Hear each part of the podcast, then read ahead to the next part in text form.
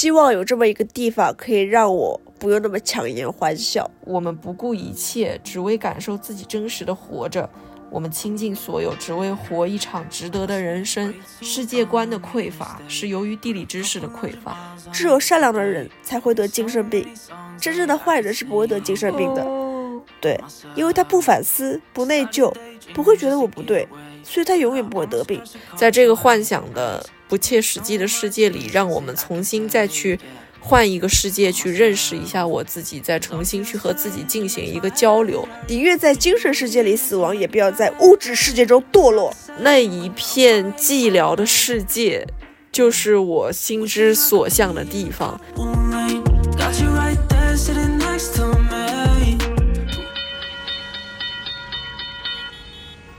欢迎乘坐码头巴士五十七號線，請拉好扶手，我們即刻發車。祝您旅途愉快。歡迎乘搭碼頭巴士五十七號線，請緊握扶手，我哋即將出發，祝旅途愉快。Welcome on board Pier Bus Route 57. Bus starting, please hold handrails. Thank you and enjoy the journey. 现在是十二月一号星期五的晚上，然后呢，今天的这一期是由我和陆以山两个人在录的。十二月一号了，二零二三年的最后一个月了，就是你有没有觉得今年过得特别的快？一眨眼，真的是一眨眼。我觉得可能某种程度上是今年真的工作也特别的忙，嗯，然后忙的同时经济效益还不太好，然后又经历了很多很多事情和变故。对的，我们个人来说的话，是是。然后你会觉得今年的心理状态和往年其实也不太一样。哎，其实仔细想，今年反而像是因为可以外出了嘛，对，去了一些地方。但你又会不会有一种你回想的时候，发现我今年到底在忙什么，很茫然的那种感觉？今年有些时刻，我是觉得，就比你刚刚讲的外出，我是觉得有一点点为了外出而外出，就是有一种说的没错。可能放在前几年，我可能会觉得为我这次的出行，我会考虑一下。但我会觉得这次现在最近的话是。出行好出，不我三七二十一出，就很多时候有点冲动，是没错，是的，跟以前我们真的去做一次出行计划会非常认真的那种时候状态稍微有不一样了。的。然后今年我们这一期不是又是我们两个在录吗？其实上一期是因为我在出差，你和海伦两个人在录。我甚至觉得我们就是码头巴士接下来的一段时间里，可能真的会。经常出现是两个人和两个人在录的，真的不是故意说我们三个人不想在一起或者什么关系变得不好了，但是就是你有一种你会发现三个人忙的那个时间点是不一样的，然后我们总是很难去凑齐时间，然后你也会发现我们三个人，嗯，今年可能有的时候聊的一些话题真的比较疲惫。是的。但是我们不是故意这样疲惫的，是因为我们真的疲惫，是因为我们三个人，当我们三个人难得聚在一起去录音的时候，可能也真的是因为这段时间很很累了，然后，所以我们有的时候有的节目就是会有一种在情绪宣泄的那种感觉。其实并不是说故意把这些比较好的情绪带给我们的听众朋友们，其实真的是当下。真的是有感而发，其实这也是可能我们当时坐码头巴士的一个小小的一个出发，就是说我们是想把我们身边发生的最真实的故事带给我们的听众朋友们，然后呢，想跟他们一起来聊一聊啊，哪怕是呃不开心的事情啊，都是想通过这样的一个媒介和渠道来告诉大家，所以呢。可能之前最近的几期会有一些些小小的，会觉得我们一些负面情绪，那也请我们的听众朋友们多多包涵。接下来的话，我会越来越好的。我们其实也希望能够传递更多更正向的东西给大家，也希望我们自己的状态能变得更好。虽然陆以山同学现在已经就是一张纸塞在鼻子里，然后进入了重度感冒的阶段，这期可能要跟听众朋友们先打个招呼了，因为。今天有点感冒，这两天有点发烧，所以状态不太好，声音呢有不太不那么动听和美丽。大家听的时候多多包涵，多多包涵。然后我会身体会越来越好的，大家的话也要注意身体。对，就是因为最近其实天气一直在变幻莫测嘛，然后所以大家都要注意保护好自己的身体。那其实我和陆以山坐在一起，只要时间一久了，我俩必定要翻出自己最近。看看了什么电影，看了什么纪录片，就已经其实我觉得算是我们之间一个比较默契的话题。其实是希望能借助自己去输入看过的这些电影也好，纪录片也好，可能有的时候会有一些综艺也好，我们希望从当中去自己汲取到一些能量，同时希望把这些电影中的能量也传递出去。因为其实说实话，我们之前会在一起看电影还蛮多的，对。但是最近哦，包括这大半年或者说这一年来，我们在一起看电影的机会真的是蛮少的，反而是更多的是我们俩独自在房间里面在那边看电影，然后可能说呃早上起来或者周末的时候再给他给给彼此发个消息或怎么怎么样说，呃。嗯，哎，昨天我看了个这个这个电影，怎么怎么样？或者你可以推荐你看一下。其实，呃，接收到这样的推荐之后，其实还是可能会因为工作忙啊等等之类的原因，就会被。呃，忘掉遗忘掉了，所以今天的话也是这样的一个机会，让我跟斯嘉丽来稍微聊一聊我们最近看到的一些比较还不错的一些电影吧。对对，其实我分享的影单里，甚至是有一些其实可能很久以前看过，然后最近又拿出来重新看的电影。有有有有有。哎，那不如你先，你先聊一聊，你有没有一些比较轻松向的这种？有有有有有。其实刚开始我们还在梳理的时候就问，我就跟斯嘉丽，我先自告奋勇的说，我说。我要先聊轻松向的，他说啊，开始就轻松了。我对我说，我现在的心情是最近吧，确实也是，呃，需要一些比较阳光明媚的东西来去让自己获得一些力量。所以我说，我先推荐就是比较有一些轻松的一些电影。其实我，嗯，怎么说呢？就是我在我不开心的时候，或者说比较 down 的时候，我会更偏向于，呃，去看一些，比如说美食类的。还有些风景很好看的那种电影，然后呢，呃，又特别喜欢这种，比如说，比如说，京都、北海道、对，芬兰，嗯，偏日系或者是北欧向的这种电影，对对对对，因为他们的色彩可能是我个人来说是比较喜欢的那种，嗯，然后他们在叙述整个故事的时候是慢慢悠悠的，对，可能你最后看完之后发现他的故事。就那么简单的一个故事，呃，可能就是讲了说我在镇上开了个面包店，然后我们夫妻俩辞去了城市的生活，来到了面包店。哦，此处讲的是面包啊，幸福的面包这个电影是本日本的电影嘛？就是他夫妻俩，他俩是辞去了都市的两个职场人，不是，是跟我们。白领一样的一个身份。等一下，我帮陆以山捋一下他刚刚说的这段话。对不起，我今天状态，对不起，对不起。就是呃，所以是一对夫妻，他们从大城市之中去辞职，辞掉了他们职员身份的工作，然后来到了哪里？来到了。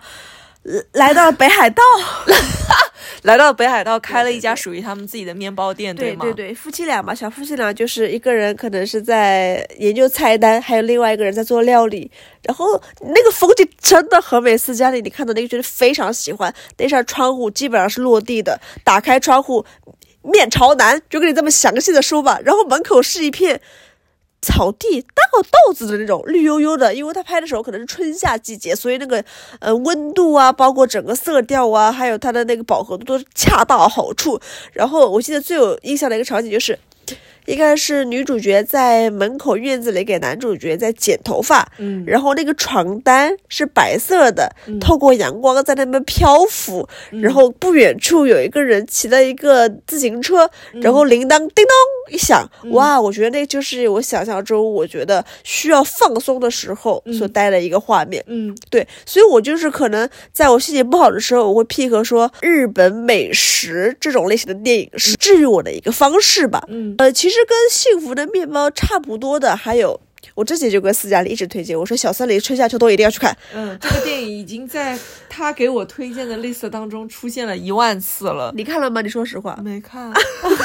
因为他可能节奏太慢了。是一个女孩子，她真的就是真的是远离生活，就是类似于像我们去到外婆家那种，交通不便利，生活方式也不便利，买东西也可能要去走一个呃一两个小时才能去买到一些东西，然后回来之后是需要通过自己的一些劳作，经历过一些春夏秋冬这样的一个务农时间，才能够得到，比如说很清甜的番茄，还有绿油油的生菜等等这样的一个食物来充实自己。但是我觉得那样的话也是一个我们逃离城市的一个方式吧。那是一个我觉得乌托邦的一个城市啊，乌托邦的一个世界。对，我觉得你刚刚讲的那个面包店和春夏秋冬，对，就是小森林嘛，都是属于那种真的很日系画风，然后慢悠悠的，就是让你有一种好像我们想象中的那种。北海道啊、札幌啊这些地方的那种慢慢悠悠、清清甜甜的那种感觉，就是它特别像是一个很适合你一个人在下午，然后哪怕当背景放在那里的那种电影。你不需要有过多的思考、什么反思，你只需要去享受那个画面本身带给你的那种很舒适的那种、极度舒适的那种感受。会让你觉得在看的时候，整个人的状态好像啊，也跟着可以就是放慢下来的那种种感觉。嗯，因为我看到这个的时候，我最大的反应就是最大的感触也是，就是我看完这个之后，我告诉自己的是，希望有这么一个地方可以让我不用那么强颜欢笑。呃，有点想哭，因为最近真的经历了太多太多事情。我也跟斯嘉丽姐有说过，所以我觉得看完这些治愈的电影了之后，我就会觉得我嘴角真的会不自觉的上扬。这种不自觉的上扬是发自内心的。懂，我懂。对对对，所以我觉得这种舒服类型的片子的话，可能会觉得是我在这段时间会相对是治愈我的，是抚平我心绪的一个一个方向嘛。对，就是你在看这个电影的本身的同时，也是让你自己去放空的一个状态，对不对？对对对。哎，那你那边呢？你是有偏轻松向的，还是说？因为你刚也不叫偏轻松向，这个电影是一个很老生常谈的电影，而且这个电影它口碑也是两极分化，其实还挺严重的。但是这个电影你肯定看过，就是《白日梦想家》。对的，看过。因为这两年不是有一句话非常的火，就是“人生是旷野”。我觉得那个电影就是对于这句话非常非常完美的一个印证。《白日梦想家》的这个。电影的标题也是我仍然觉得它起的是非常棒的一个名字，就是现在今年，因为大家也都可以外出了，其实你会在网络上看到很多的嗯旅行账号的兴起。然后这些旅行账号当中也有不少去打着和白日梦想家相似的这种旗号，你会发现很多人去了北欧，很多人去了，嗯，也不一定是北欧，或者是欧洲，或者是其他这种人很少的地方，带你去看火山的也有，看南极洲、北极洲的也有，就是让你觉得。这些人好像甚至有的时候我会恍惚，他们和我不是在一个世界的。当时在看《白日梦想家》的时候，其实也有那样的感受。你现在仔细想，这个电影特别像一个心灵鸡汤。很假的乌托邦，是，然后就是那种很罐头式励志的感觉，带你好像一个城市之中生活不如意的人被在工作之中，在职场之中被 fire 掉了，但是他却因此而重新开启了自己一段超脱现实世界的这种旅程和人生。他带你去见了格陵兰岛，带你去看了喜马拉雅，去看了冰岛的火山，然后。你突然一下子觉得，哎，你的生活好像是不是不会那么容易就被改改变了，就不会被打败了？就是我相信所有看过这个电影的人，一定对于那个男主角在一个空无一人的高速公路上滑滑板的场景，应该是印象非常深刻的。就是海报，对对，也就是他的电影海报。当时我觉得在以前看的时候，在我学生时代去看这部电影的时候。我只是觉得这个电影非常的酷，但我我那时候我们的人生没有经历过太多的。真的大风大浪，或者是磨难，即使到今天，我也认为可能也不是说真的特别大的风浪。但是你对你的人生的确已经不再是孩童时代那种简单的，只是今天作业写不出来，考试考不好的这种简单的事情。你也许也像那个男主角一样，在职场中看到了不同的人的千面千相，你的生活中和你的父母和你的家庭也有了各种各样的不如意之后，你再去看这个电影，你会发现这个时候。候我们心里面对于那一份旷野的需求是非常的大的，我们也特别希望，就是好像一推开门，我就希望冰岛能出现在我面前的那种感觉，就非常希望好像自己拥有鬼怪的能力。我我推开那扇门，我人就站在了魁北克，就能看到那一片红枫树林的那种感觉，好像很多东西你再去回看的时候，你都觉得不真实了。我们有的时候再去看自己。以前旧相册里的做过的一些事情，你甚至会觉得说啊，我以前这么勇敢的吗？原来我以前去过这些地方啊，就是有一种很恍惚和不真实的这种感觉。但是你又仔细想吧，就是有的时候我会和，比如说和我的父母去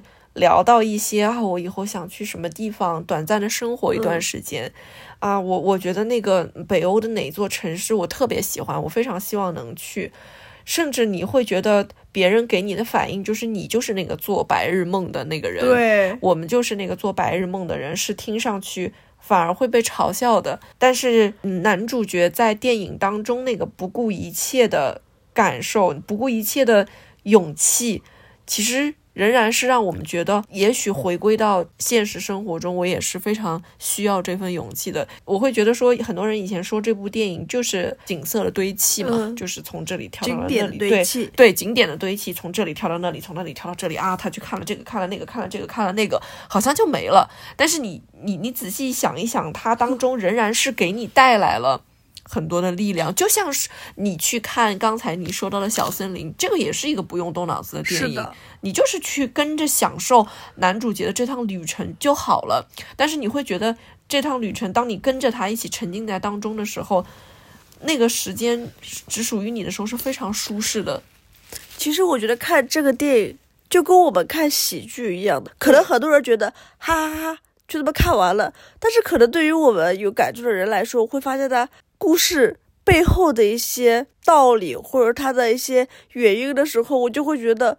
会有些难过。对，没错，我我觉得真的会有点难过，就是就是他没有那种嘻嘻哈哈，他没有那种什么，他是在妄想，我反而觉得他是一个有勇气的人。说的没，你真的说的一点都没错，是这样子的。再看这部电影的时候。是会想流泪的，嗯，因为你会仔仔细去想想，你会很深切的感受到，你已经不是那么有勇气的人了。每一年我都不停的在告诫自己要保持住勇气，要做一个有勇气的人。但是每一次我有的时候被别人在某一个角度上去拎醒的时候，我才发现，哦，我早就没有什么。什么突破世俗的那个勇气了？我我已经跟以前年轻时候的我自己，二十来岁的我自己已经完全不一样了。这个电影当中，当时就是有一句话嘛：“我们不顾一切，只为感受自己真实的活着；我们倾尽所有，只为活一场值得的人生。”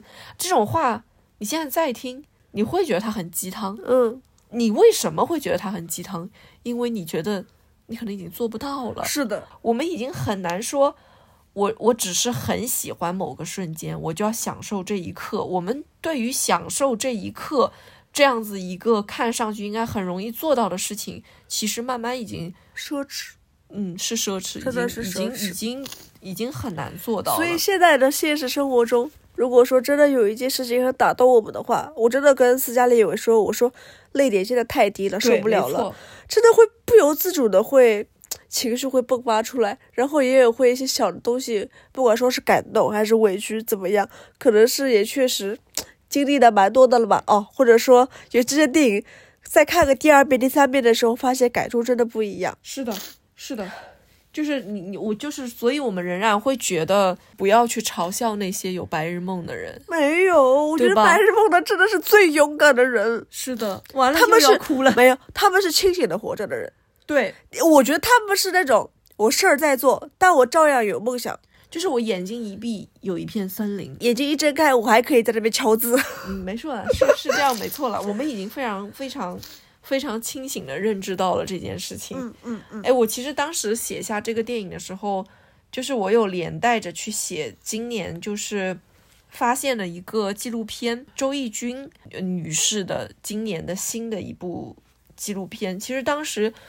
看这个纪录片的原因，是因为当中有一句台词打动到了我。我觉得也不是只打动到了我，打动了很多人，一下子又是一下子被点醒的那种话。他在当中写了一句叫。世界观的匮乏是由于地理知识的匮乏。嗯，就这个话，我其实我记得我前段时间有跟你聊到过，是因为我当我读到这句话的时候，我非常非常的认可，我还拿去和我的老爸老妈分享这个东西。他其实这个纪录片本身是他花了两年，他讲的其实是从去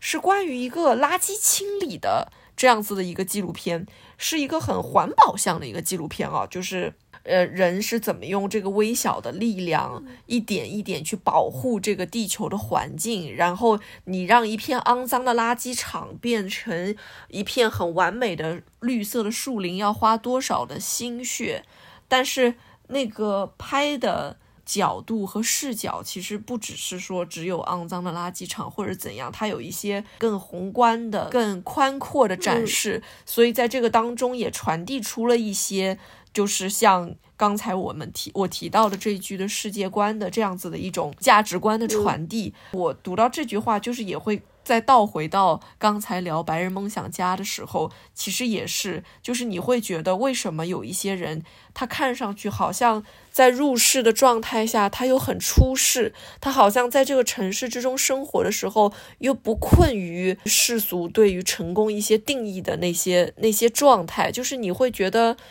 有的人他就是可以做到，因为他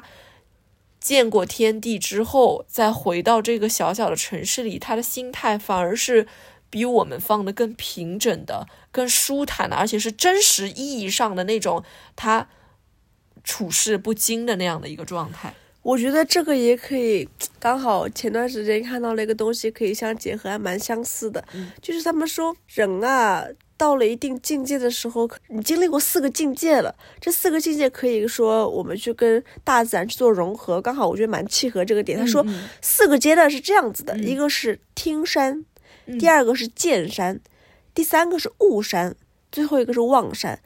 其实这个我觉得就是我们的其实所谓的什么。半径人生观，这样是有很大的一个关联性。就是我们可能对一个世界、对一个城市或者对一个东西好奇的时候，我们会先去了解它，然后再跟它去做相处，然后再悟它，然后最后的时候，哦，原来它就是这样。我可能将它把它忘记的时候，可能就是说再退一点点出来的时候，我就会觉得哇，可能它就是这个样子的。对，呃，可能就是刚你刚刚也讲到这个世界，世界就是这样子的。可能当我们。对这个世界所不了解的时候，我们觉得它是浩瀚，它是危险的，他们是值得我们探索。当然，它是肯定是值得我们探索的。当我们真的与他们去做一样友好的去相处，会觉得它是一个神奇的一个存在的时候，就会觉得它其实是有一种拉扯的关系在里面的。当我们窥探它很多很多的时候，我觉得可以是算告诉自己，OK，止步就好了，就是不要没有必要说再去。深究，或者说再去窥探它很多，可以这么讲吗？我觉得这个度的一个把握的话，可能也是让我们保持对这个世界的好奇，让我们对这个世界保持新鲜的一个一个因素的存在吧。嗯，对。当说回到就是我们对于这个世界保持好奇。同时又不畏惧这个世界的时候，你为什么刚才那句话说你的世界观的匮乏是因为你地理知识的匮乏的时候，我会觉得你你结合我们自己的成长经历，其实也是这样的，就是在我们其实眼界不够高，没看过那么多我们想象以外的世界的时候，我们很容易就是会对一些微小的事情去焦虑，对，会对一些很小的事情的得失而不放过，就是这可能也是。因为我们在看职场中一些人的选择的时候，你会觉得我们不可以理解这些人的选择，但我有的时候又替他感到悲哀，是因为他觉得这个世界就只有这些东西，所以他攥着那些我们觉得不值得的东西，在为此而争取。而因为我们见过我们认为更大的世界之后，我们觉得有些东西我可以不要。我可以做出一个我认为合理的、正确的判断。我认为有更值得的东西，值得我去握住，而不只是他们拘泥于当下的一个。打比方说一句他们认为重要的领导的夸赞，他们认为领导的今天的一个点头，好像就是对于他工作的大的认可，对于他明天就能有。就是很重要的改变，但我们心里可能清楚，更多的事情是我们自己可以通过我们的智慧、我们的努力去得到更好的一个结果的。对，当我们就是看到那样子的人在做那样的事情的时候，我就会觉得，真的要这样吗？对，你会替我他感会到可，或者我有一些疑问，嗯。嗯，我就会觉得，真的要这样吗？所以我我们仍然会觉得说，我们我们即使觉得自己已经在一点点的走向一个可悲的大人的路上，我仍然保持着一丝理智，仍然保保持着一丝清晰的我对于这个世界划有的底线的地方，因为我知道，我见过，我明白，一定还有更值得的东西存在。对，但我不会说出来，我会放在我的心里。对，你说的没错，你说的没有错。我不会说出来。换在几年前，我会把这些我知道的都说出来，啊，现在不会说了。我现在放在心里，就让他们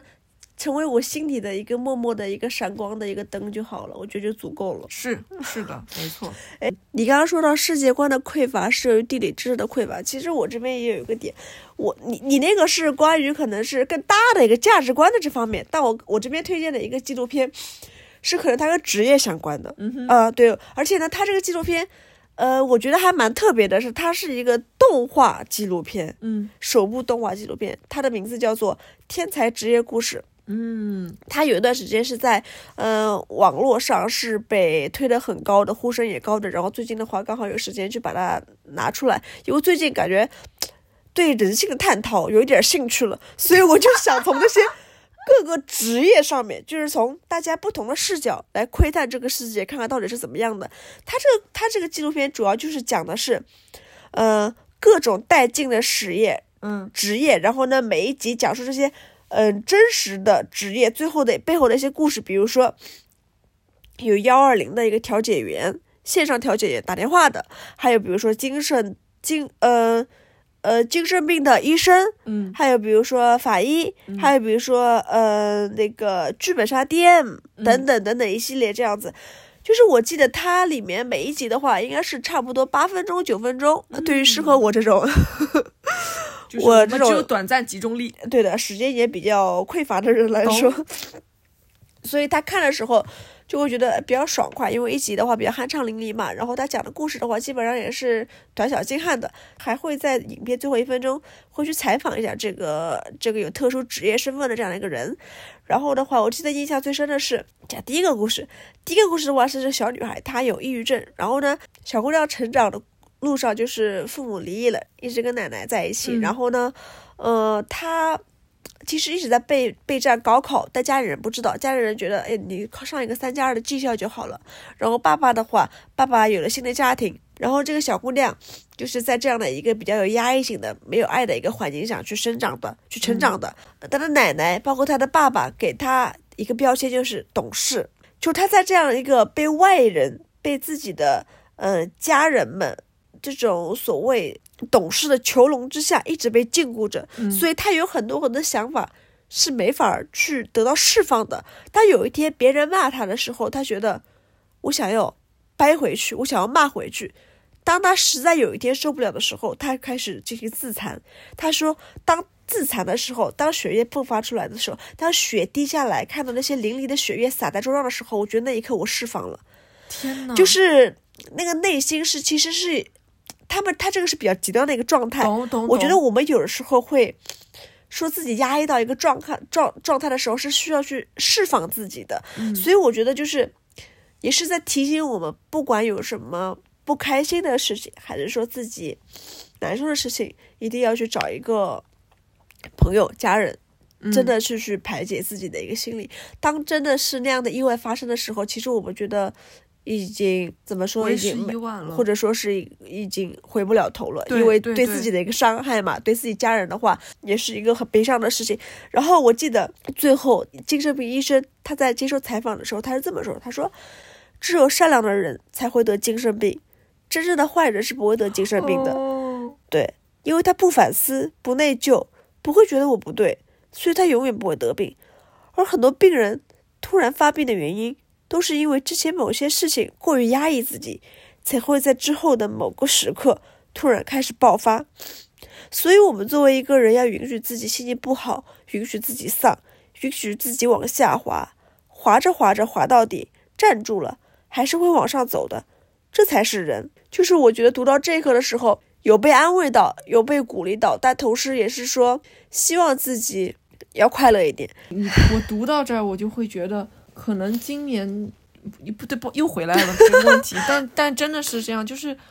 好像是一个。高开低走的一年，嗯，有点，就是有一种我们饱含着非常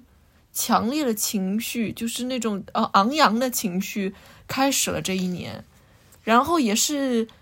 一直在路上疾驰，但是我们的情绪却在越来越糟糕，好像马上要触底了。也许我们触底可以反弹，嗯，也许没有什么弹性，就是打在了棉花上，是的，可能就是要慢慢往上爬的那种。但是，的确，刚才那段话他说出来的时候，就是你你你会很有感触，就是尤其是在提到说，也许真的得病的人只有善良的人。是的，就是因为你你也会感受到说，我有的时候跟年纪小一点的、比我小的人去说，哎呀，总觉得马上自己就要成为一个可悲的大人的时候，你会在想，到底多少岁是大人了？然后什么样的大人叫可悲的大人？对你有没有对？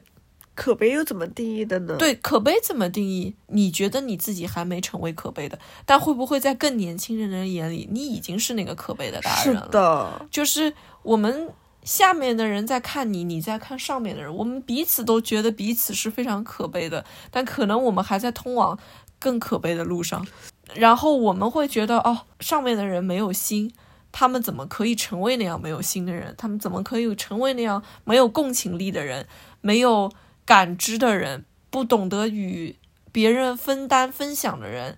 但是你在回看，你在向下看的时候，是不是你也抛弃了你自己曾经的那份某一种、某一片、某一片小小的良知，或者说某一片小小的曾经的那种共情力，可能你都没有了。其实我觉得这些东西都是我们没法去做选择，或者说我们是被迫选择的一个过程，因为，嗯。面对的事情太多，然后又又回到这个，又回到这个话题。算了，不能再聊这个话题了，我们要往前走。对，是的，是的。其实我们之所以今天聊这些风格的电影，其实也是因为说，嗯，要么就是它和我们的心理状态是接近的，最近一段时间的心理状态。对对对，要么就是哦，突然觉得自己遗失了某一个曾经认为自己自己认为很重要的品质，或者是。曾经认为很美好的状态，会让我们觉得要拉回这根线，重新再去反思一下。我觉得其实每次在聊影单的时候，都会有这种感觉，就是这些输入到我们自己大脑当中的电影也好，纪录片也好，就好像是把我们的现实生活拉回到一个嗯。电影空间这样子一个幻想的世界里，在这个幻想的不切实际的世界里，让我们重新再去换一个世界去认识一下我自己，再重新去和自己进行一个交流和反思的那种感觉。哇，你最后一句说太好了，就是我们给自己创造出来这么一个空间。让我们有机会去真实的面对自己。对，就是我重新要有停下来和自己交流的时间。这就是为什么有的时候你会觉得你工作特别特别忙，你并不是因为工作本身会让你觉得说这个事情我做不了，我做不到，我做不好，而是当你真的。极度的像陀螺一样旋转之后，你没有停下来的时间，你只要没有停下来时间，你就是你就会越来越麻木。是的，你一定会越来越麻木。即使你自己以为你自己在变得更好，其实不是的，你已经失去了一份和自己沟通和自己对谈的时间了。你已经不了解你自己了，就是我会觉得那是你慢慢你和你自己走远了的一个一个一个问题所在。其实这个自己在慢慢变的这个过程，其实大家自己是变感知感知不到的。对，只有比如说一段时间跟朋友们相聚，朋友会觉得，哎，你变了。他会觉得啊，我没有啊，我每天都在做一样的事情啊，我上班，我下班，我上班，我下班，我没有什么机会可以让我去变化呀。其实，当在那一刻发生这么些事情的时候，其实我们已经在变了。变了，是的，对的，没错。其实你突然说到这个，我就插一个，我想到我们在二零二三年一月一号的时候，我们码头巴士三个人在外滩边，我们说二零二三年我们会一定会变得越来越好的。我我？我知道我的，我还记得我那天晚上凌晨发的那个朋友圈的文案是 “Hope to have a rewarding year ahead”，rewarding 哎是要值得的一年，已经十二月了，值得一定还是值得的，只是它一定是可能和我的内心存在偏差的，但是可能你仔细想一想说。我因为毕竟，当我去回看我一七年发的微博的时候，一七年的我已经对自己非常失望了。现在五年过去了，我好像对自己还是很失望。但是是在进步的了，其肯定是在进步的了。我只能说我是在改变，是否是进步？就是现在的，就是你知道，有的时候，尤其是今年，就是我和我的父母之间的争论也在变多。就是我会发现，原来我没有成长为我父母眼中他们曾经想象中我很优秀的样子，没有，我没有做到，我没有做到我他们他们想象中我我应该在的样子和样貌，好的成长为一个好的大人的样子，我和他们的想象有偏差了。于是这成为了我和他们之间的纷争，因为我不愿意承认自己没有他们想象中那么优秀。但是再仔细想想，回看可能二零一七年我就对自己不满意，那我再回想二零一七年的我对二零二三年的我会有一个什么样的想象？我仔细一想，哦，我活该。我我如果我现在站在二零一七年的那个女孩子和我面对面的时候，我一定对现在的自己是不满意的，我一定觉得自己现在就是很糟糕的。所以，诶，我突然又可以理解我父母了，就是是好像没走多远。嗯，我走，我我即使我知道我现在已经非常疲惫了，已经走了很远的路，但是跟那个时候的我对自己的期待比起来，我没有走到我那个时候想象中的位置。这个就有点像我们之前录的一期那个话题里面，你说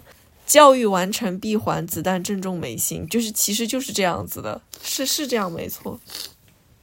是了，但是我还是我们还是希望我们在十二月份最后一个月可以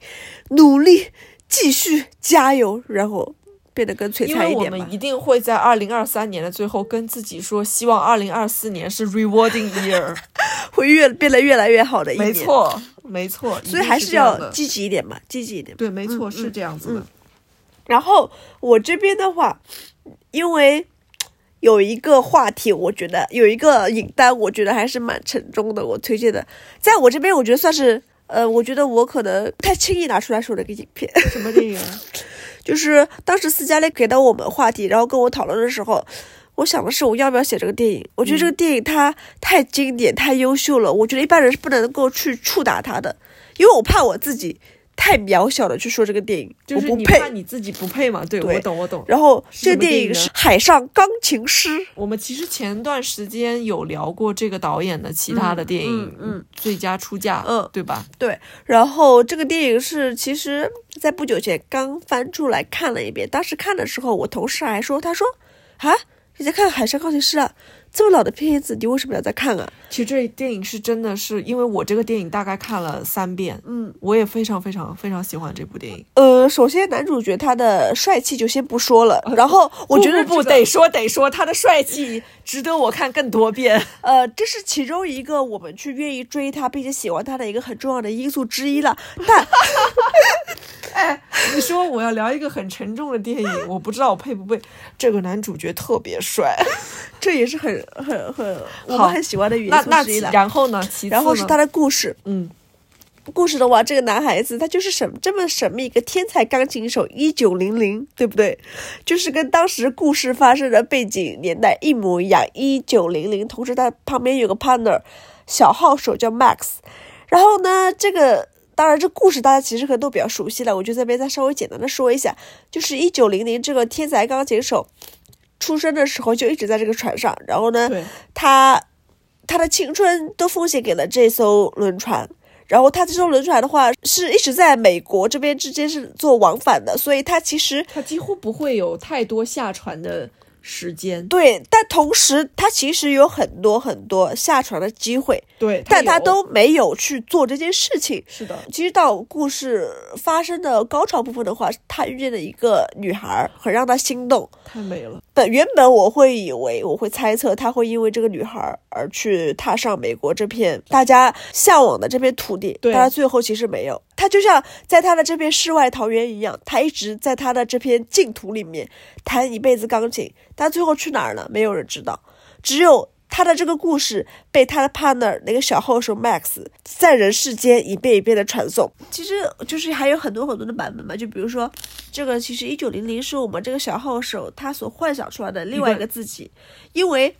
Max 他自己本身已经在这个美国土地上有曾经拥有过梦想，然后来美国土地上去打拼，但其实现实与我的想象是天差地别的，他并没有完成他的音乐梦想，所以他塑造出来的一九零零这样的完美的一个人物，他这么完美，我就把他的梦想留在这片净土上，让他与世隔绝，让他在这片海洋上。无限的漂泊，然后完成他自己的这个音乐梦想。其实我觉得是对人生的另外一种寄托吧。所以我觉得从另外一个层面来看的话，其实这个不管说是有没有这样的一个解说，我觉得 Max 和一九零零他们两个人其实都是都是孤单的。对，没错。一九零零的孤单是他真的没有，他他放弃了他所谓的原本可能会去继续的爱情。就是他好像放弃了一个正常人可以向前进的那种生活。对，可能他如果来到了这片美国土地的话，他可能会看到更多的世界，他可以与更多更优秀的音乐家、作曲家去完成他的音乐梦想，对，但他都没有遇到过。当然，就更不用说他的什么另外一半、他的婚姻、他的家庭了。是所以我觉得这是对于一个孤单的人来说，他可能永远都不会走出来的一个点。是而从另外一个角度说，Max 那个小号手来说的话，我觉得也是一种惋惜，因为他自己的不得志，而不得已去创造出这样的一个人物来，每天去告诉自己、鼓励自己，说甚至是麻痹自己。我觉得这是一个很可悲的一个点。也有很多人讲，他说一九零零他是宁愿在精神世界里死亡，也不要在物质世界中堕落。堕落。嗯，《海上钢琴师》这部电影的导演，他拍的很多，就是它不是时空三部曲里面的一部嘛，嗯，就是另外两部是，嗯、是叫什么天堂电影院、西西里的美丽传说。我觉得这这个三部电影，我曾经在看的时候，都是让我震撼过的。我甚至在就是不懂情爱为何物的时候去看西西里的美丽传说，我一开始都没有能理解那个当中的很多的情节。我觉得《海上钢琴师》也是，可能在第一遍看的时候，是在我曾经还在学钢琴、还会弹嗯钢琴的时候、啊。那我当时的享受是去享受这个男主角弹钢琴的那种视觉的盛宴，觉得这真的是一个天才钢琴师。对，到此就结束了。所以我后来，我刚才对于我那个有一点不确定的那个结局，是因为我后来再去看的时候，因为距离上一次看已经非常久了，但是我就对于他的眼睛看向外面的那个镜头，我印象很深刻。然后，就像你说的，对于这个电影的结局，每个人有不同的解读，但是我我在我的解读里，他就是死于大火之中，然后没有了，就是有一种传说就应该成为传说该有的样子，他怎么来怎么去，然后就留在了那片海域之上。人这一生也许可以用这样的一个方式开始，也用这样的一个方式结束。我未必需要去逃离那艘船，走到现实的大陆的世界上去感受世俗意义上人们要过的那一生。我这一生，哪怕只是在一个看不见什么太阳的船上，也是一个也是完美的这一生的那种感觉。人们都说，其实影片中的人物来说，海上已经没有钢琴师了，海下也没有。天才已归于沉寂，世人亦归于庸俗。不要迷恋远方，远方有远方的绝望，就是在自己的这片所谓的我喜欢的净土里面，我觉得这这个乌托邦的小世界里面足以了。他的眼前就是他的远方，对他的远方也是他的眼前，嗯，所以对他而言，他根本不需要知道什么是别人的乌托邦，什么是这个世俗意义上的乌托邦。于他而言，没有乌托邦这个词，我生活的当下就是我自己想要的那份那份最好的、最好的世界、最好的生活的状态。就是可能，也许对于我们而言，我们海上钢琴师能够这么多年依然被人一次又一次的拿起，可能是因为大多数人这一生很难从一开始到最后只对一样东西坚持，只对对只对一种生活去肯定它。认可他，这也是我觉得为什么我们在日常生活中常常会被一些，嗯世俗的矛盾所困惑住，是因为我们就没有想好，我们到底想要什么样的那一份生活，我们到底每天在抉择的东西是为了让我通向什么地方去，是我的远方在什么地方，我现在在做的东西向是向我的远方出发的吗？但我们总在为此而犹豫，为此而抉择的时候，但是他不会，他他就只认定这样的生活。对，就像他在影片中有这样的话是这么说的：“他说，我就出生在这里，世界从我身边经过，对对对，但只有两千人一次。这里有梦想，而又永远不会超出船头船尾。你可以在有限的钢琴上表达出无限的快乐来，这样才是我的生活。陆地。”对我来说是太大的船，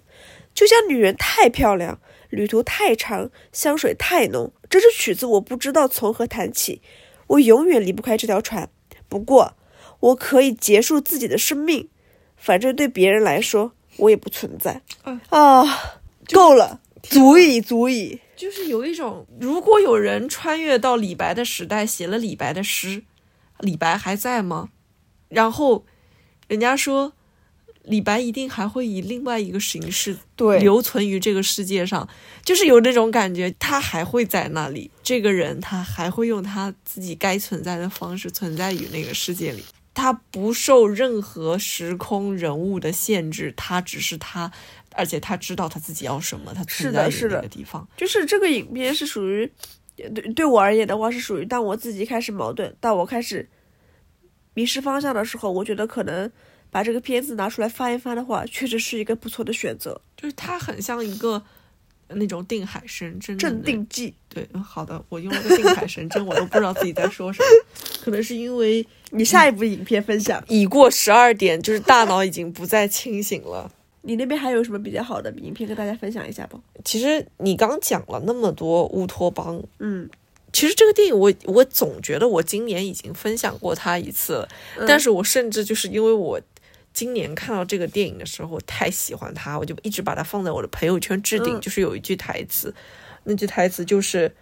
这个电影是在西伯利亚森林中嘛，然后那句台词就是我带去了书籍、雪茄和伏特加，至于其他。天地寂静孤独已在那里，我我我真的总印象中，我觉得我分享过这个电影。我读到它的时候，我觉得这就是我的乌托邦，就是我想象中的那个完美的森林的世界。可能在我们三个人那个好词好句分享那一篇章里面，我说到了这个，是不是？对，因为这部电影从我第一次打开它的时候，我就觉得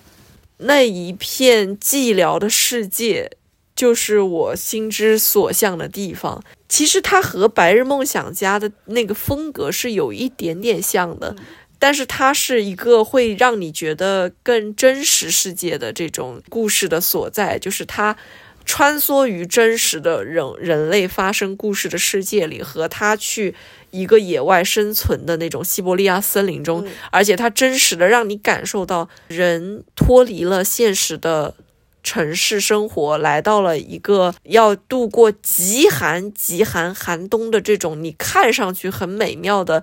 小屋里。你会发现，你根本无法与自然对抗。你会在大雪里迷失了方向。你会因为你的房间里的火木柴不够，然后你瑟瑟发抖。你只能通过喝那个伏特加，让自己因为有酒精，让自己的身体变得温暖起来。然后你会因为要在这个地方度过极寒极寒的冬天，你只能吃一个又一个的罐头。然后，它就是摧摧毁了你对这种白日梦想家式的这种。好像只要离开了城市，就能立刻收获自己美好生活的那种感受，他去摧毁了。但他摧毁的同时，他又给你构建了一个极度空旷的那个自然世界，让你会觉得，原来即使是这么痛苦了，你仍然愿意去走进那个白茫茫的。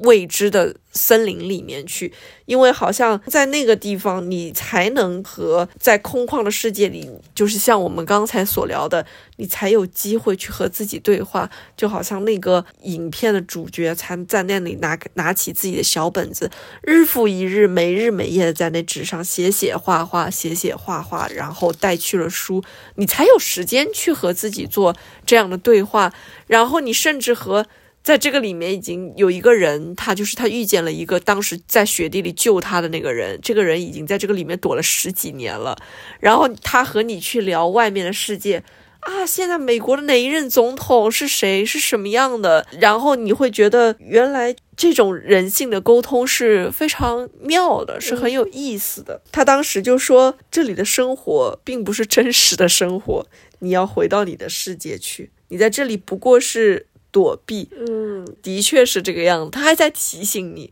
他一一次这个电影让你觉得你到了一个空旷世界里，他他一次次的鞭笞你，告诉你这个地方是不真实的，你要回到你自己真实的世界里去。这些。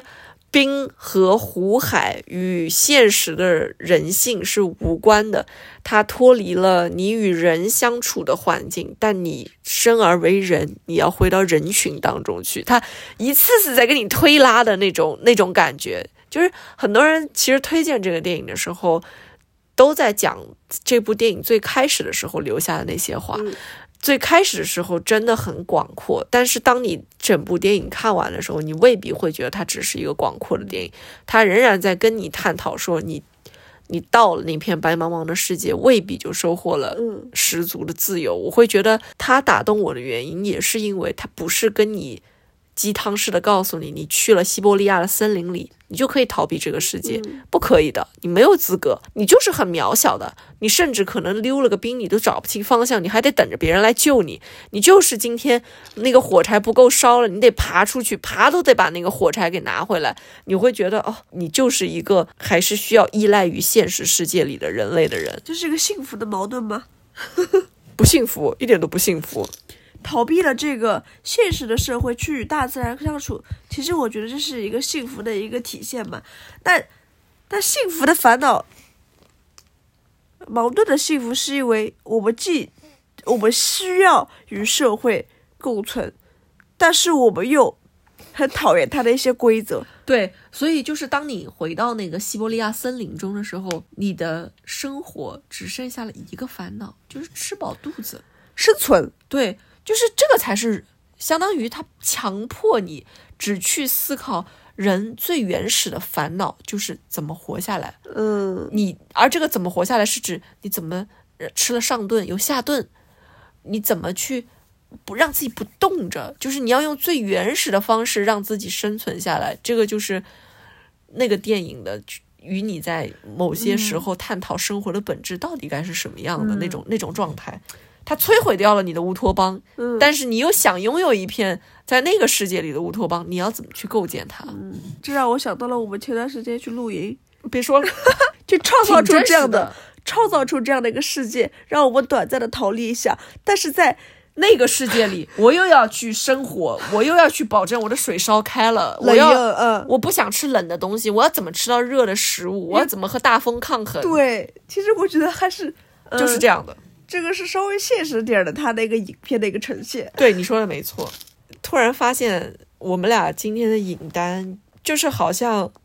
你记得今年还有一句话非常非常的火：人这一生只是活几个瞬间，或者说是为了那么几个瞬间而活，活这一生。对，我觉得我们俩今天其实好像在探讨这件事情，因为我我觉得。烦恼总是源源不断的，烦恼一定会不停的出现，矛盾也会出现。然后我们的抉择每天都在做，每天都在做，每天都在做。但是我们为什么还愿意期待二零二四年还是一个值得活的一年？我们相信在这一年中总有几个瞬间是值得让我记住这一年的。嗯，就是好像这些电影给我们的力量也是，这一生中一定有太多的烦恼，太多的让你矛盾的东西，但是回头看的时候，总有那么几个瞬间是让我们觉得，好，我这一生也是值得的。所以，二零二三年我们也有过精彩的瞬间，那就让这些精彩的瞬间继续支撑着我们走下去。然后，期待二零二四。对。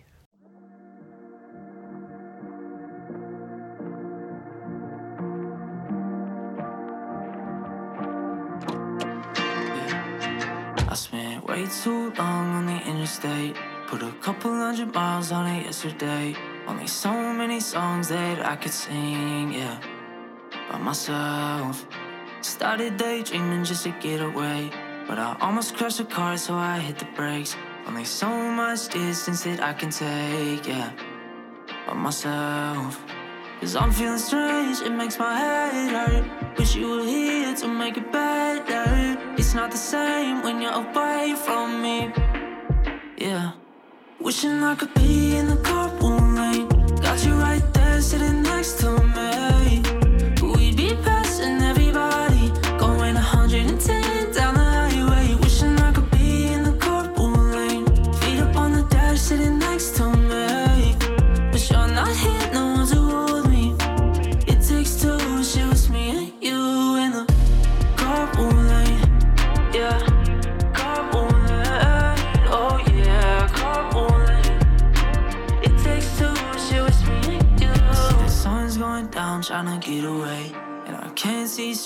the pouring rain. Still, so many things that I need to say. Yeah. Need to say, need to say. Uh, have I been driving in the wrong direction? I've been so caught, I think I missed my exit. Yeah, it would have taken me right to you. Right to you, you, cause I'm feeling strange. It makes my head hurt. Wish you were here to make it better. It's not the same when you're away from me. Oh no no. Wishing I could be in the carpool lane. Got you right there, sitting next to me.